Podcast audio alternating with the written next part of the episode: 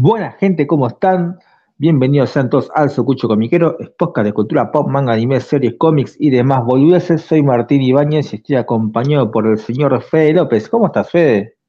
Todo bien, preparado para estos súper especiales que arrancamos nuevamente con otras series especiales, ¿o no? Me encanta, me encanta, me encanta porque hoy damos inicio a una nueva sección. Eh, qué feliz que soy haciendo estas cosas. La verdad que sabes cómo endulzarme, Fede, ¿eh? Sabes cómo endulzarme. Dijimos, después de los especiales de Dragon Ball, ¿cómo podemos seguir choreando con esto? Pensamos, hicimos terapia, investigamos y dijimos, ya está, ya tenemos la fórmula. Así que hoy arrancamos con esta nueva sección, denominada nada más y nada menos que Toriyama Records en honor a una sección de una vieja revista de información. Eh, y en esta sección justamente vamos a ir reseñando las obras de Akira Toriyama, el hombre más grande bajo este cielo. Así que, antes que nada, ¿qué te parece, Fede, si aclaramos las, las pautas que decidimos tener los dos a la hora de reseñar estas, estas, estas obras? ¿Te parece? Sí, habría que hacer algunas aclaraciones que le voy a decir Martín, porque a veces la gilada o dicen que Toriyama es solamente el autor de Dragon Ball y Doctor Slump, como mucho porque le viste el anime de Magic Kids, pero va a decir, bueno, pero aparte de eso, este mangaka hizo cosas antes y después, pero bueno, vamos a tratar de abarcar qué, es lo que vamos a abarcar y qué es lo que vamos a dejar afuera en estos especiales. Claro, claro. Antes que nada, aclaremos que dejamos afuera de esta sección tanto a Doctor Slump como Dragon Ball, y obviamente todas las obras que comparten el mismo universo con estas, ¿no? Como Shaco, Nekomajin, eh, como dijo Fede, son las más populares, las más conocidas, y de alguna manera, sobre todo Dragon Ball, creo que es lo más anti-Toriyama o es la rareza dentro de su catálogo, porque es, no, no siguen las mismas reglas que las demás. Así que bueno, eh, para empezar, Fede, ¿qué te parece si inauguramos esta sección reseñando todas aquellas obras que fueron previas al primer hit de Toriyama, al Autor Slam? Sí, el criterio que va a ser utilizado son todos one shot que publicó Toriyama siendo bastante joven, tenía creo que 23 años en, eh, en, estas obras cuando las publica.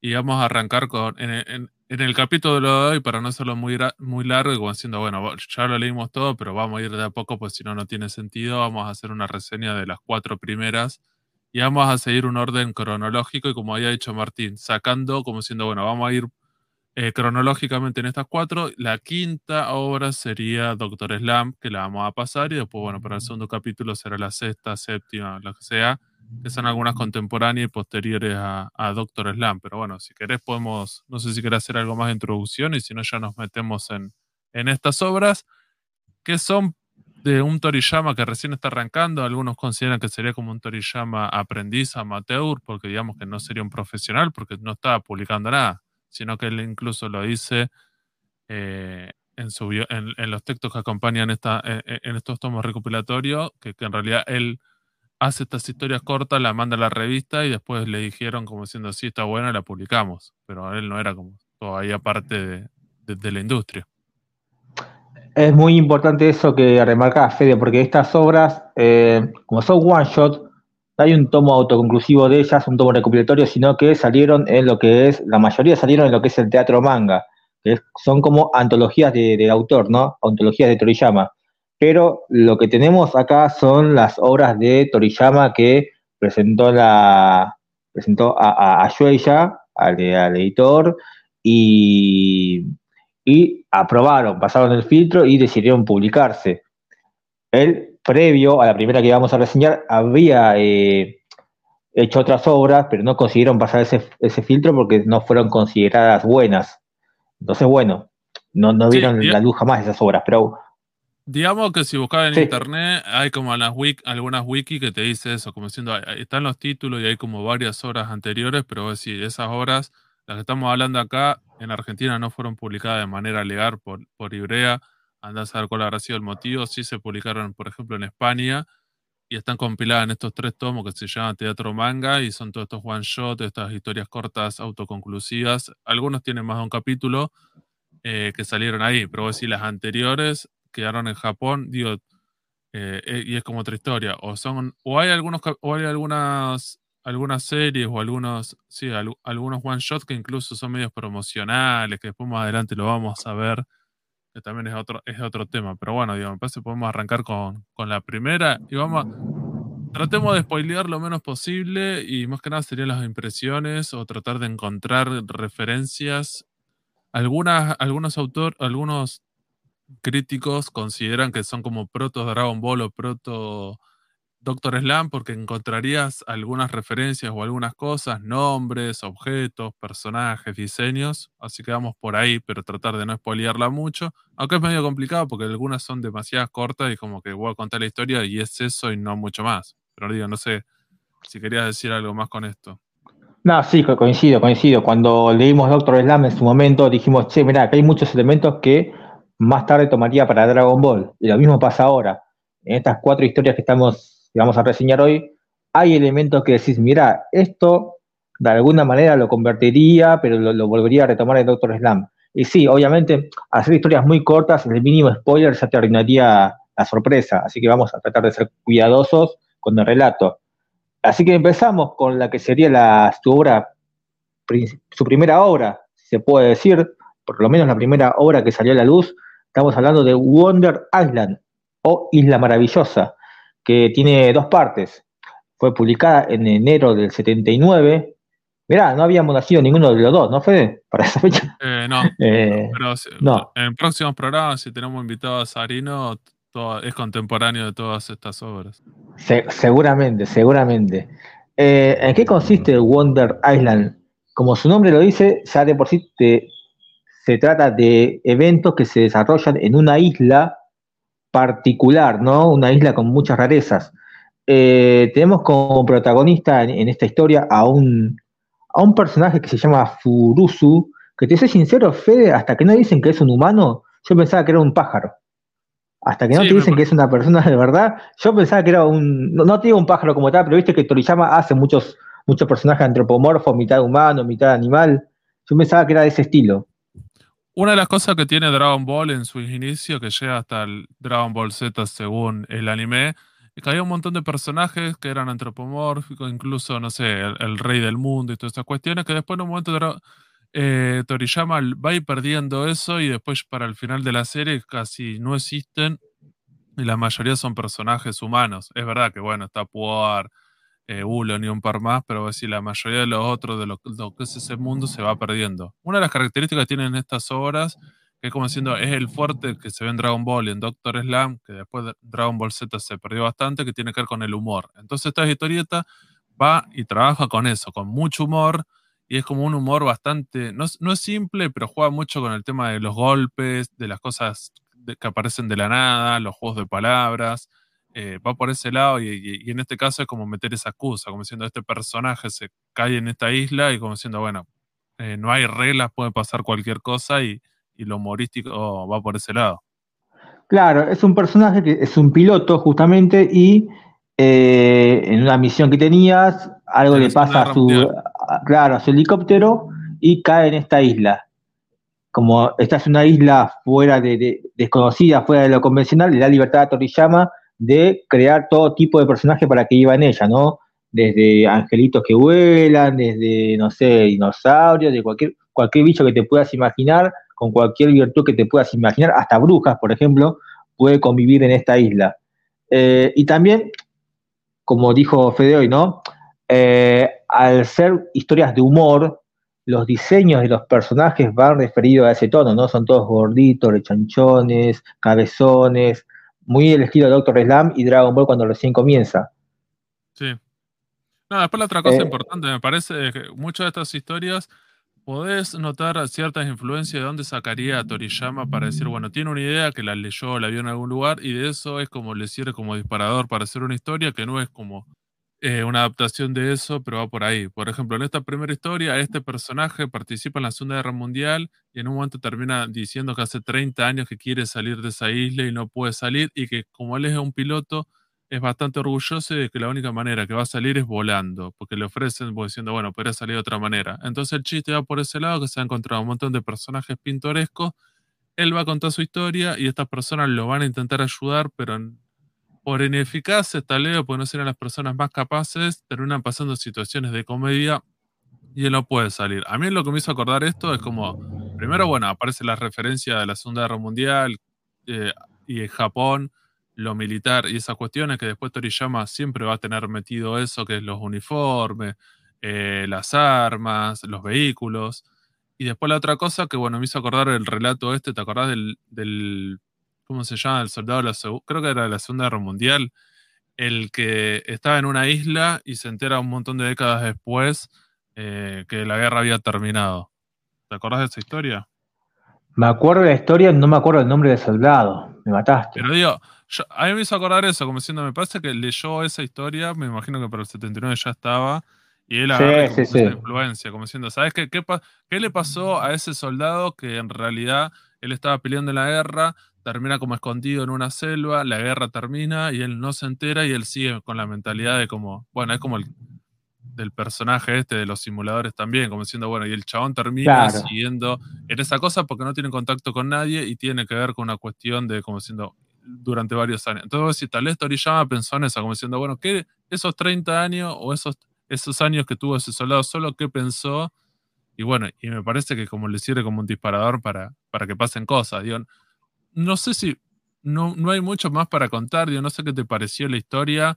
Las historias son simples, son graciosas, hay un par de chistes, digo, no sé qué te parece la...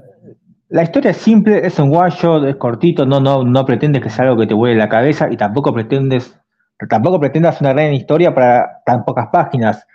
Así que eh, lo que debería ser efectivo es el humor, debería causarte algo. A mí, sinceramente, no me causó mucha gracia el humor. Sí la disfruté por el hecho de apreciar lo que es el arte de Toriyama eh, en su imaginación a la hora de crear personajes. Me parece que eso es lo más enriquecedor. Ver distintos tipos de personajes, desde, desde ya protagonista que juega con esto de que su nombre es un pájaro y tiene eh, tiene cierta ropa militar, tiene alas, alas artificiales, el resto de los personajes pintorescos que están en la isla también, desde, desde un hombre, un, hombre vestido medio salvaje con ese, esa piel de leopardo, pero también con anteojos re cancheros y re, modernos. Ah, que es eh, como un Tarzán de... Bueno, lo que la, la, imagen en este momento, el que lo está viendo por YouTube, que decir, bueno, el personaje que está ahí, y siempre aparece esa referencia, como siendo muy de los setentas, y siempre está, como que Toriyama siempre tiene como una influencia de las modas. Hay mucha influencia también de la moda y lo que está pasando en Estados Unidos. Es como claramente es un consumidor de eso. Y después el personaje, eso, es como el típico canchero o es como, es como su versión de... Sí, para mí es eso, es como un Tarzán moderno. Claro. si vamos a lo que la historia en sí, por más que sea corta, a mí no me gustó. No sé si a vos te gustó, Fede, la, historia. Eh, sí, para, para mí estaba buena estaba buena, después me, gusta, o sea, también es eso.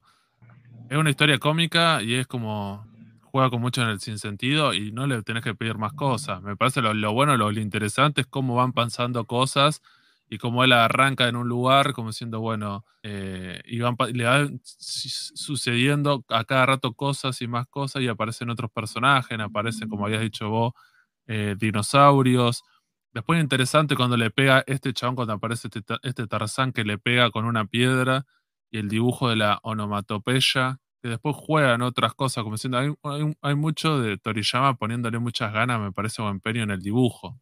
No sé qué te pareció. Sí, ahí. sí, sí, hay, mucho de Toriyama aprovechando los recursos de la historieta como tal, ¿no? Desde los cuadros, de las, de las onomatopeyas, como decís vos.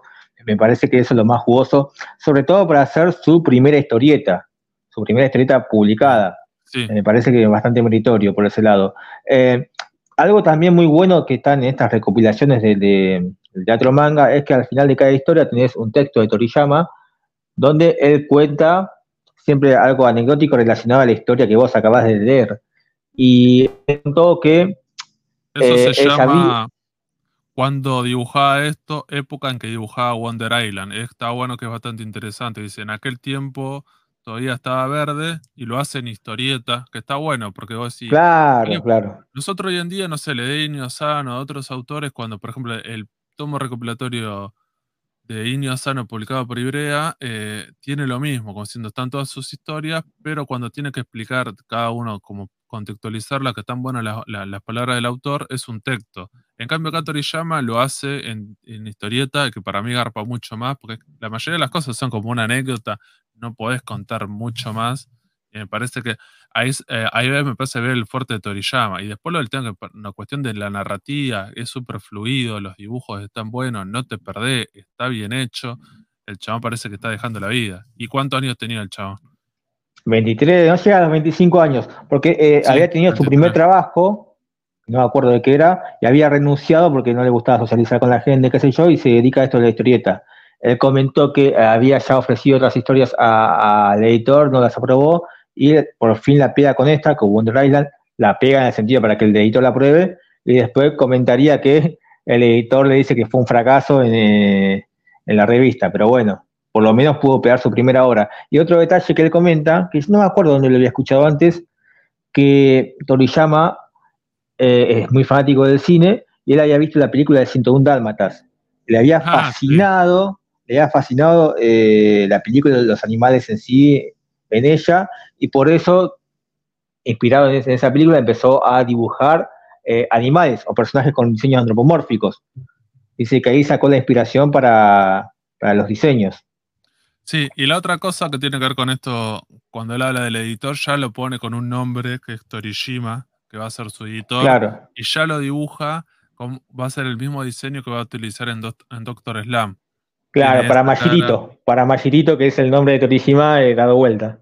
Claro, pero vos decís, ya en ese momento vos decís, está bien, no falta nada para que arranque, va a arrancar, creo que es al otro año Doctor Slam, pero vos decís, ese diseño es como, lo va a utilizar, va a ser el mismo. Hasta, la, actitud del personaje, que es como medio como sobrador y canchera, pero y como medio buena onda, pero siempre como un toque de, lo descansa. Me parece que también va por ahí. También es interesante eso, cómo Toriyama agarra un montón de cosas y, y las termina utilizando. Está bueno contar, antes de avanzar a la segunda parte de Wonder Island, que es la obra que sigue, que en la introducción de este tomo recopilatorio de este teatro manga tenés otro, otra, otra anécdota humorística de Toriyama, que es cuando él por fin puede comprarse un auto. Él dibujando, por fin se consigue comprar un auto, pero te cuenta que, te cuenta que no le da el tiempo para usarlo. Lo tiene ahí guardado el reverendo Pedro.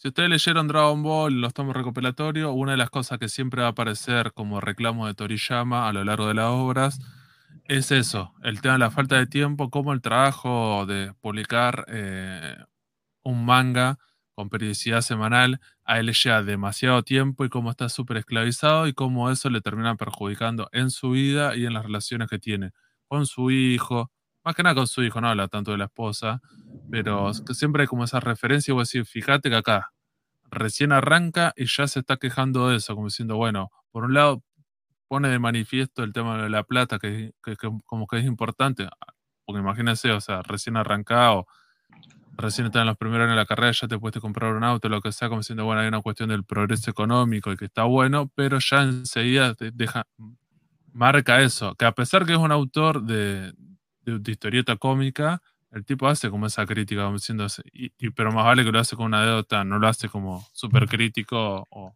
o, como re angustiante o re dramático, pero bueno, quejándose, como diciendo, me compré un auto y no lo puedo ni usar y lo tengo ahí Incluso creo que el auto está llorando, ¿no? Me parece que el auto está. Claro, dibuja al, auto llorando, el auto llorando porque no le da uso. Igual, Fe, yo no, entendí si esa anécdota, porque es de la época que publicó estos one shot o es cuando se recopilaron en este tomo, que ya ahí Toriyama eh. ya tenía más obras serializadas en realidad en ese presente.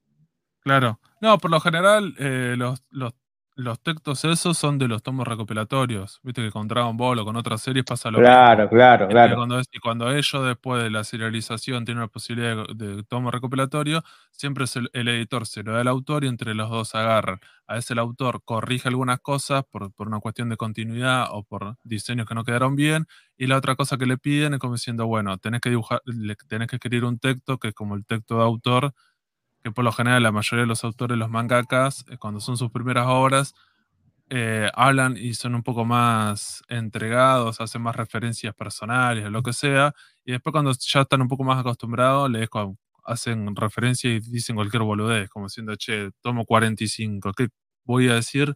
Y ya por cualquier lado. Claro, claro, claro.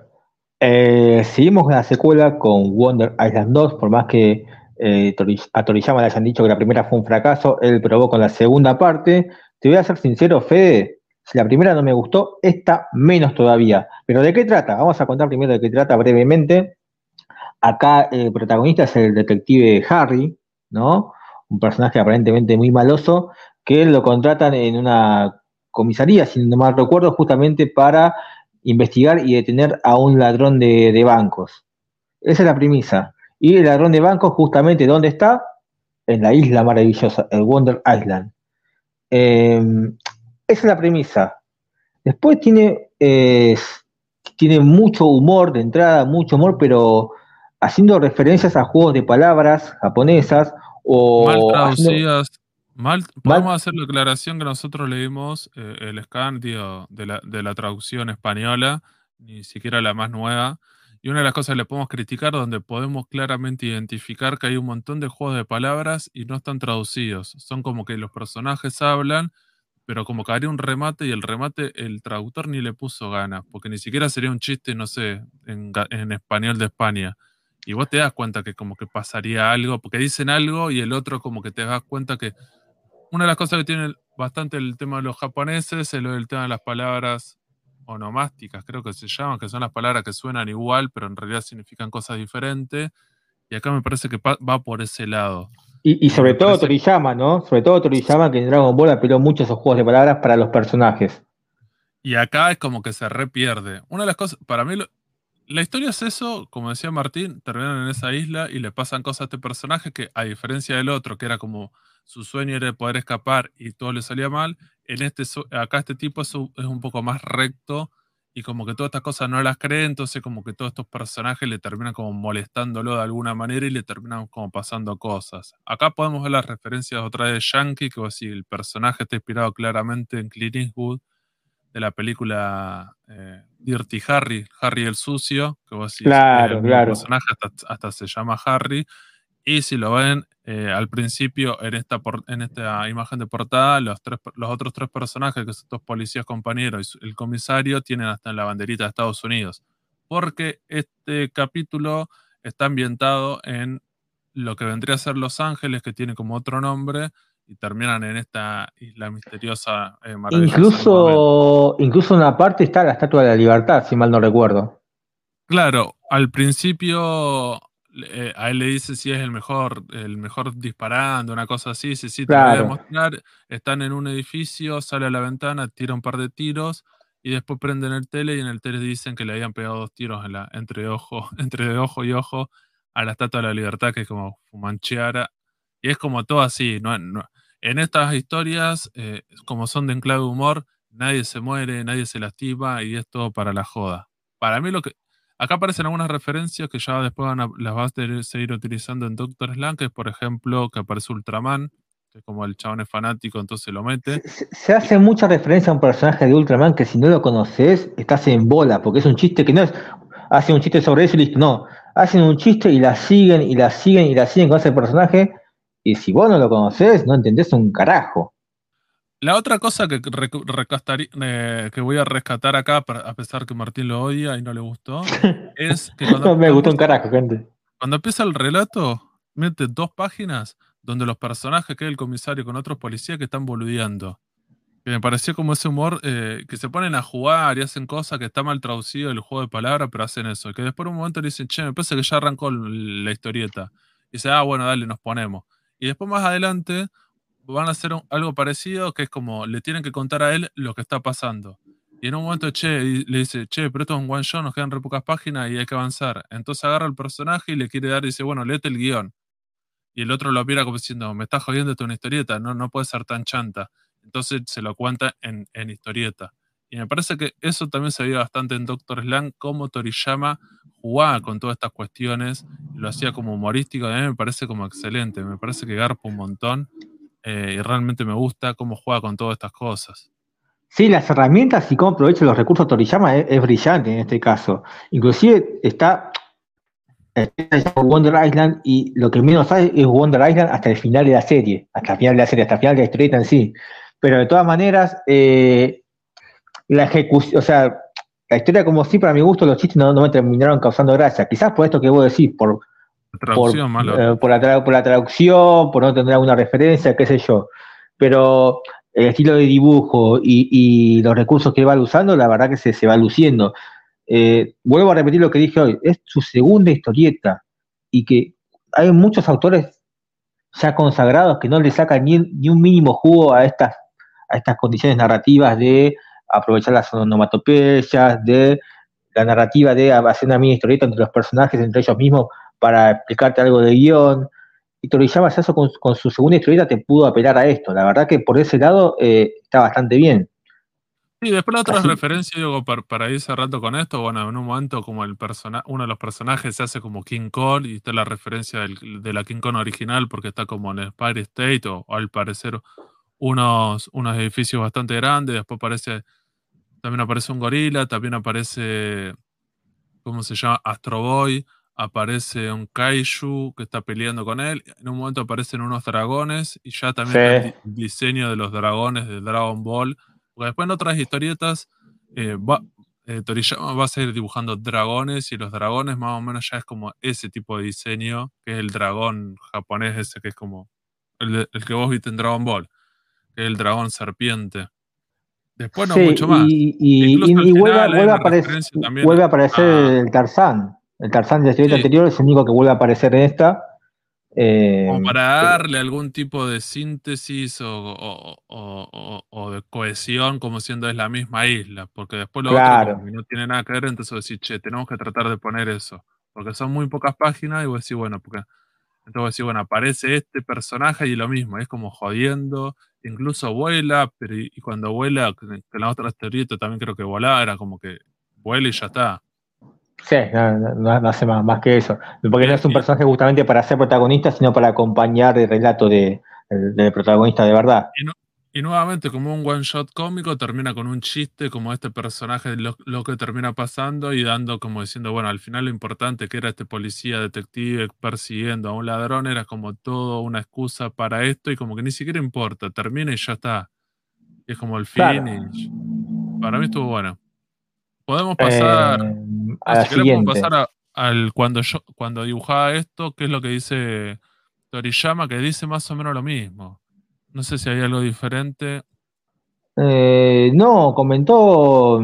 Creo que la, la anécdota justamente de 101 Dálmatas. Al finalizar el ah. primer relato, lo que te cuenta es que no había probado sus primeras historias en, en y por, por fin pudo probar con Wonder Island y fue un fracaso a finalizar Wonder Island 2, te cuenta el relato de esta anécdota con 101 Dálmatas, si no me equivoco, y, le dice nuevamente que esta volvió a fracasar. Eh, sí, ese es como el chiste, como diciendo, bueno, y por eso no tenemos un Wonder Island 3.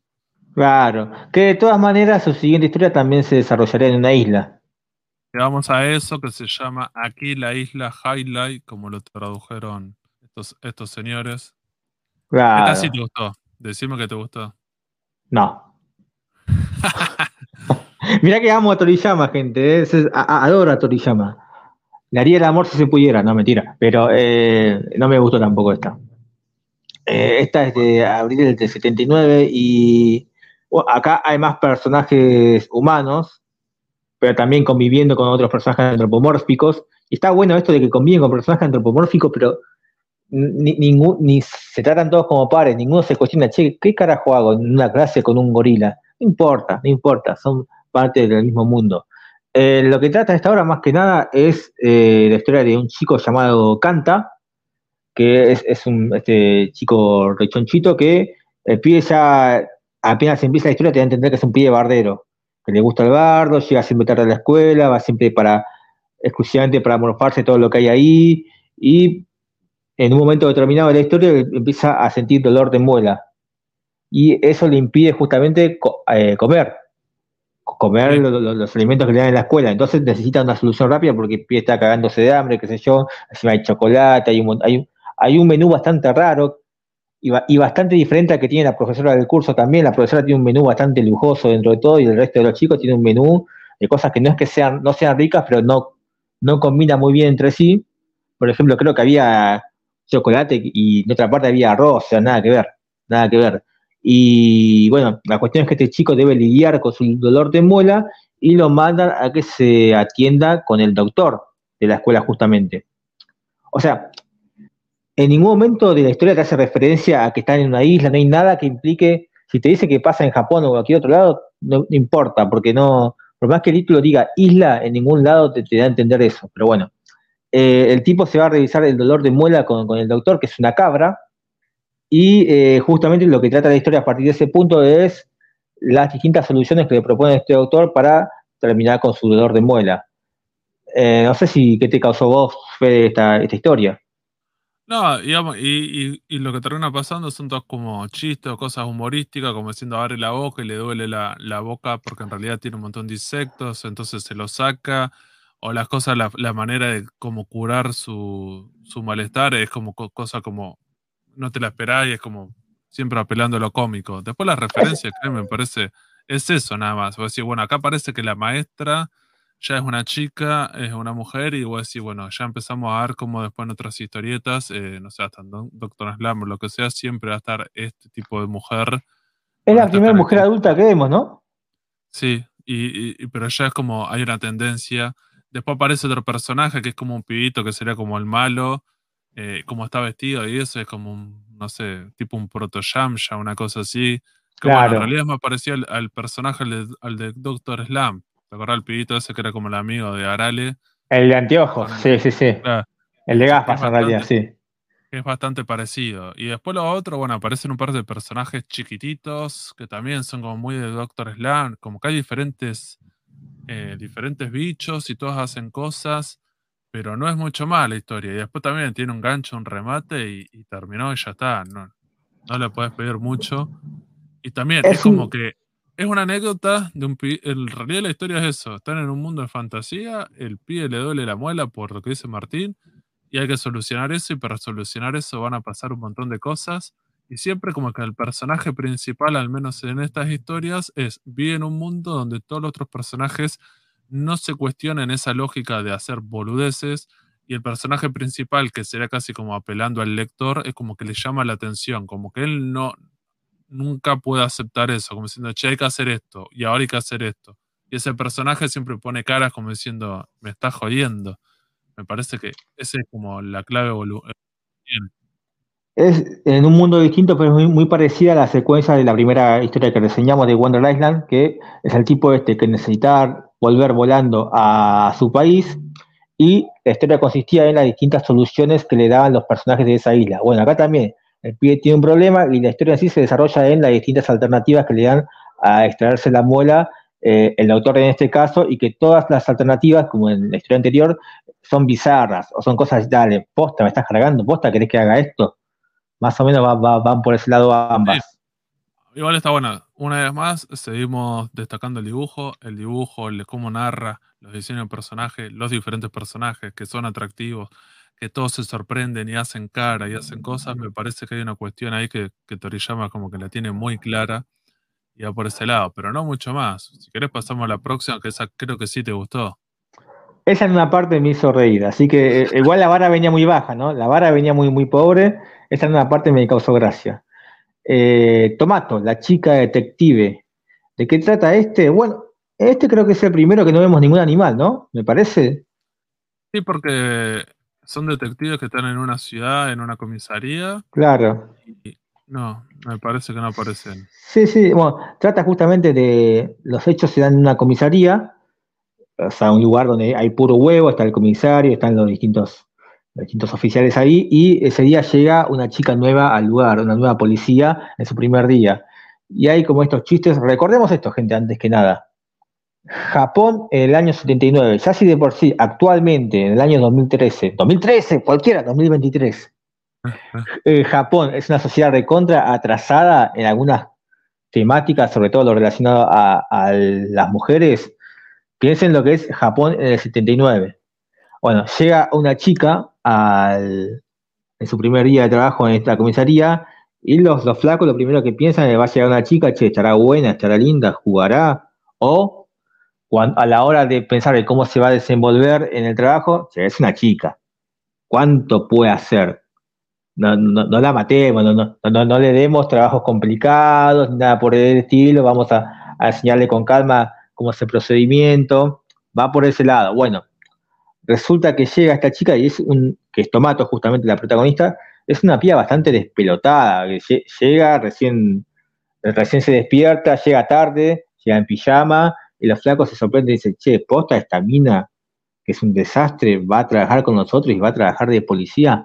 Bueno, se da toda esta presentación de ella con los personajes y eh, justo hay que encontrar a un, a un delincuente que si no me equivoco era un ladrón de bancos o algo por el estilo, no, no recuerdo bien ahora, Fede, pero a ella no le dan esa misión de encontrar a ese delincuente, se la dan a los demás. Ella como que es su primer día y es mujer, no, mira, vos, haz una cosa, anda con tu compañero por, las, por el barrio a recorrerlo y a conocerlo. Onda, ¿viste Mark Simpson cuando quiso ser policía? Que mira, a vos te dejamos, en realidad a Mark le dejaron las tareas más complicadas, pero bueno, eh, a vos te dejamos estas cosas que son más pichis. Pero justo eh, en ese trayecto se encuentran con quien sería eh, el delincuente, el que ellos estaban buscando. Así que justo ella en su primer día se encuentra con este delincuente a quien debe enfrentar y acá se dan situaciones bastante cómicas que a mí me causaron gracia. Eh, no sé qué te generó a vos esta historia, Fede. Otra de las cosas que decía, acá el humor estaría puesto más que nada en este personaje Tomato, que es, una, es como una chica que es como rara, no es que sea inocente, sino que como que maneja, está en otro plano de la realidad, entonces hace cosas que como sería para los otros personajes son raras y, supuestamente humorísticas, no sé, cuando llega el primer día de trabajo está en pijama y después dice, bueno, te tenés que cambiar y se empieza a cambiar adelante de todos y claro. como es humor, entonces en realidad es un personaje que como diciendo, bueno, no es que tiene algún tipo de dificultad es como, no sé, casi como un Mr. Bean, un personaje que vive en, esta realidad, pero no comprende las mismas reglas que el resto eh, en esa sociedad, entonces cuando se tiene que desempeñar se generan todas situaciones raras, todas las cosas que ella hace, como, no sé, al principio agarran, ni le dan una, arma, por ejemplo, agarran, la dispara dentro de, de, la comisaría como para ver si funciona, y todo lo otro estaban re y ella lo hace por, por eso, para joder. Entonces después cuando encuentran a este al, delincuente de, qué manera lo va a atrapar y lo, lo, va, lo va a meter preso, juegan y apelan con eso. No es como, una vez más, es humorístico, no es de acción, eh, no es policial, entonces voy a decir, bueno, hace un par de cuestiones que para mí tienen, a ese los chistes me parece que funcionan mejor o están mejor traducidos, o porque algunos de los chistes no son como, son como más eh, visuales. Entonces, por ejemplo, digo, para no contar todo, una de las primeras cosas que hace, por ejemplo, le pone la esposa en los tobillos para que no se pueda escapar. Y el delincuente lo que hace es agarra un arma y se la pone a un nene que lo encuentra en la calle y dice como diciendo, bueno, o me soltás o le pego un tiro. Y voy a decir, bueno, se va a poner seria la cosa y, está bueno el remate. Lo que, está muy bueno. está muy bueno. Y como diciendo, bueno, si vos creo que es así, ¿cierto? Como si vos boleteás al, al, al nene, yo boleteo al gato. me parecía como el chiste es, y después un par de, hay otros chistes, pero va por ese lado, es como que la lógica no tiene sentido y una vez más, eh, los otros personajes como que no lo pueden comprender. Acá está bueno porque Toriyama cambia lo que venía trabajando en las historias anteriores, que era el personaje principal que le generaba eh, sorpresa ese mundo extraño, y acá Acá está al revés, acá está al revés. acá ella es el personaje extraño y todos los otros tienen como cordura. Pero es muy bueno lo del gatito, como diciendo, le pone el fierro, como diciendo. Yo no lo conozco, le pego un. y encima el chabón le dice eso, como diciendo, pero che, yo ese gato ni lo conozco, no me importa.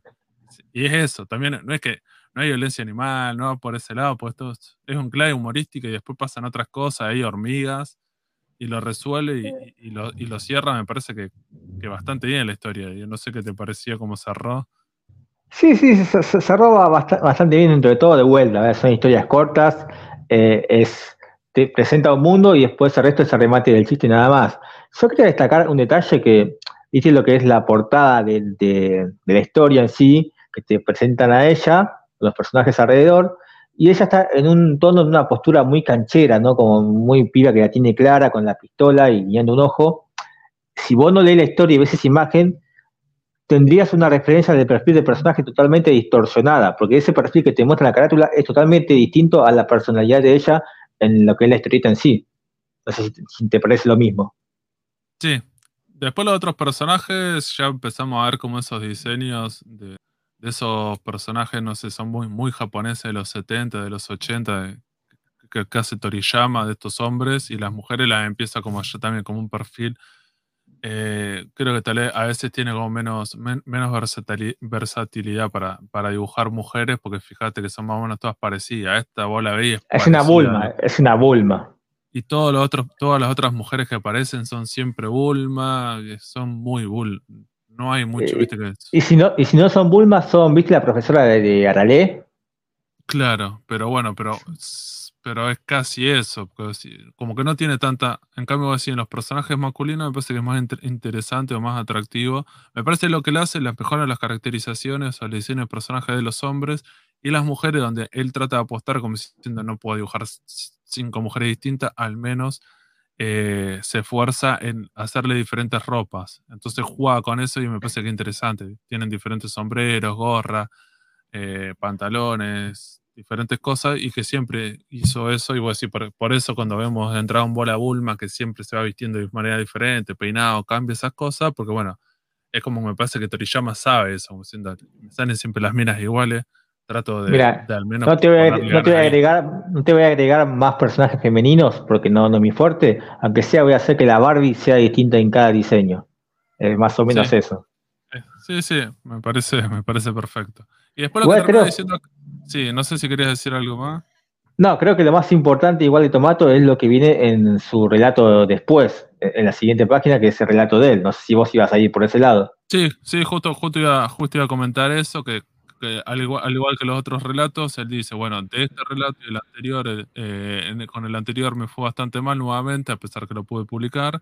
Y con este, eh, no es que la pegué, pero bueno, le hace una sugerencia eh, el editor. ¿Cuál es esa sugerencia? Este, dentro de todo, fue más aceptado que los otros y tenía la particularidad de que la protagonista era femenina y fue un personaje carismático. Entonces el editor le dice, che, ¿te parece si en tu siguiente obra la prota es femenina? Y ahí termina y dicen chan, chan, chan. Y lo que hace Toriyama, como para que quede bien en claro, como diciendo, ¿qué va a pasar? Dibuja a una.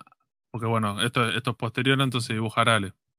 Claro, finalmente esto daría pie para que su próxima serie sea Doctor Slam, con la que finalmente la pegaría. Eh, y dice eso, esto, esto me negó a dibujar otro manga con una niña protagonista y así salió Doctor Slam. Incluso el Slam viene de esta historieta, porque uno de los personajes de los policías tiene apellido Slam. Claro, claro, claro, claro. Eh, y, bueno, y justamente diseño de los personajes anteriores, de las cuatro obras que reseñamos, medio que de alguna manera se reciclarían con algún otro cambio para otro slam, justamente, ¿no? Esto que mencionaste vos, el personaje que es como el Yamcha de ese mundo, el de las gafas, misma Tomato también, qué sé yo, eh, medio que se aplicaría a, a, unos conceptos. Este personaje, el, como sería el delincuente, es muy parecido al después lo, hacer el personaje ese Superman, que es como su, versión de Superman. Claro. que, son muchos de estos personajes, los hombres, siempre juegan con el chiste de la cuestión física de que son chiquititos. Entonces son siempre cabezones y medios morruditos y juega con eso. Después en Doctor Slam lo, sigue potenciando con, bueno, con el protagonista, con el, con el científico, que, siempre joden con eso, como diciendo, bueno, que el chabón quiere ser atractivo y no lo es, y tiene ese tipo de, de diseño como para jugar con, con el humor. ¿Te gustó a vos, Fede, esta entonces? Sí, sí, sí, me, habían gustado todas, pero me parece, esta fue la que realmente me causó mucho más gracia porque no me la esperaba. y ahí entendí que las otras era lo mismo. La parte de lo del gato y eso, como si es algo que no te esperás y te causa gracia, bueno, las otras intentó hacer lo mismo, cosas que no te esperás y te causan gracia. Sigo creyendo que no es culpa de Toriyama, sino de la traducción, de que tal vez no está a la altura por eso estaría bueno que algún día lo puedan editar en Argentina con una traducción un poco más cuidada, como sabemos que hacen en este país, para poder disfrutarlo de esa manera. Como que para mí es eso. A, pesar que vos, vos decís que no lo es y, y, hasta Toriyama, pero bueno. Eh, así arrancamos este, este camino, este largo camino de la serpiente, gente. Eh, este fue la primera parte de la sección de Toriyama Records y donde abarcamos las historias previas a Doctor Slam.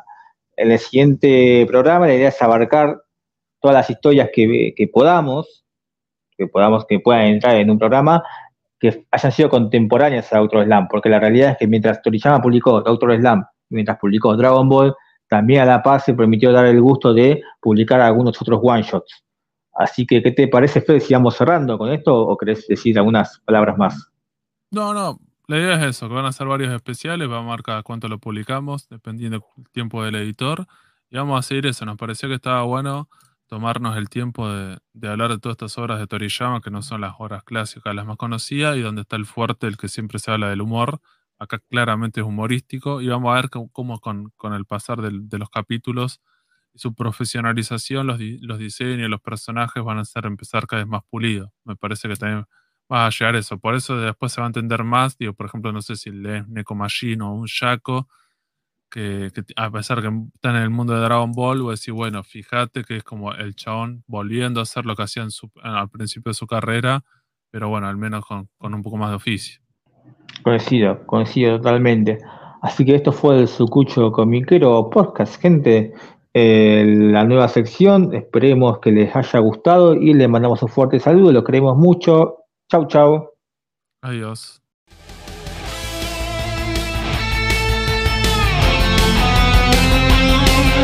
Seguimos en Instagram y Facebook como el Sucucho Comiquero. Y escuchanos en Spotify, Google Podcast, Anchor y otras plataformas de podcast. El Sucucho Comiquero.